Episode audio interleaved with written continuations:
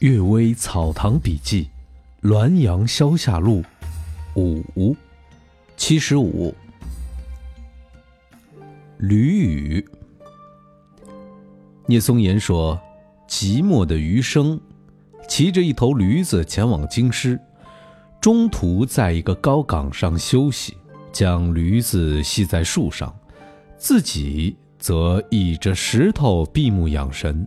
忽然。”看到驴子昂首向四处张望，感叹地说：“几十年没到此地来，青山如故，但村落已经不是当年的布局了。”余生一向很好奇，听到驴子说话，一跃而起，自言自语地说：“原来此驴就像是宋处宗的长鸣鸡呀！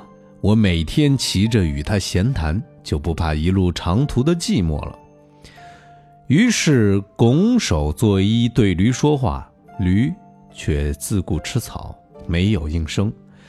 余生反复开导恳求，表示愿与驴子结成忘形之交，驴仍然好像没有听到一样。余生大怒，用鞭狠抽驴子，驴子蹦跳狂吼，可就是不能说话。最后打断了驴子的一条腿，只好卖给屠夫。自己徒步返回家来，这事儿十分可笑。是睡梦中所听错了呢，还是这头驴有宿生冤债，灵物平依在身上说话，用于激怒余生，使驴子遭到挨打被杀呢？胡豆三叔南夷公有个很能干的仆人，叫毕四，他善于打猎，能拉动十担拉力的弓。常在野外捕鹌鹑，捕鹌鹑必须在夜里，先把麦秆的杆儿插在地上，像是合拢的样子，在上面张一张网，用牛角做成曲管，学着鹌鹑的叫声吹。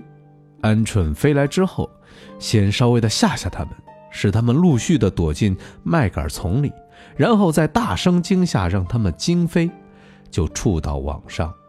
吹牛角时，声音凄夜，往往误把妖鬼引了来，因此必须建议茅棚自卫，并带着武器防身。一天夜里，月光明亮，一个老人来了行礼，说：“我是狐狸，儿孙们和北村的狐狸结下冤仇，全族都参加械斗，混战中，对方捉去我的一个女儿。”每次械斗时，就把他反绑了，拉出来羞辱我。我方也捉了他们的一个妾，也照他们的样子予以报复。因此，双方的仇越结越深。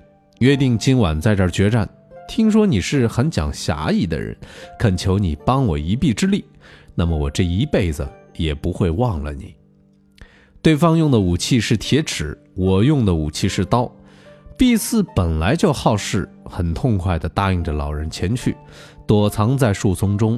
待两方交兵之后，两个狐狸血战在一起，以致相抱着搏斗起来。毕四瞄准了目标，一箭射去，把北村的狐狸射倒了。不料功力太强，箭头太锋利，竟穿透北村狐狸的腹部，没入老人的腋下，两只狐狸都死了。双方各自惊慌失措。抢尸体，扔了俘虏就逃走了。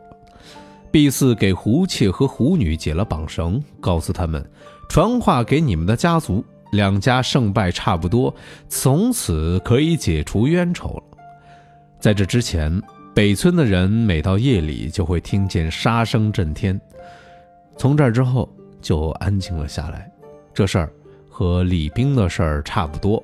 不过，李冰斗江神是为了防御灾祸、为民除害，这些狐狸却只是为了泄私愤而斗个不停，终于两败俱伤，这是不能叫人苟同的呀！鬼魅纯良。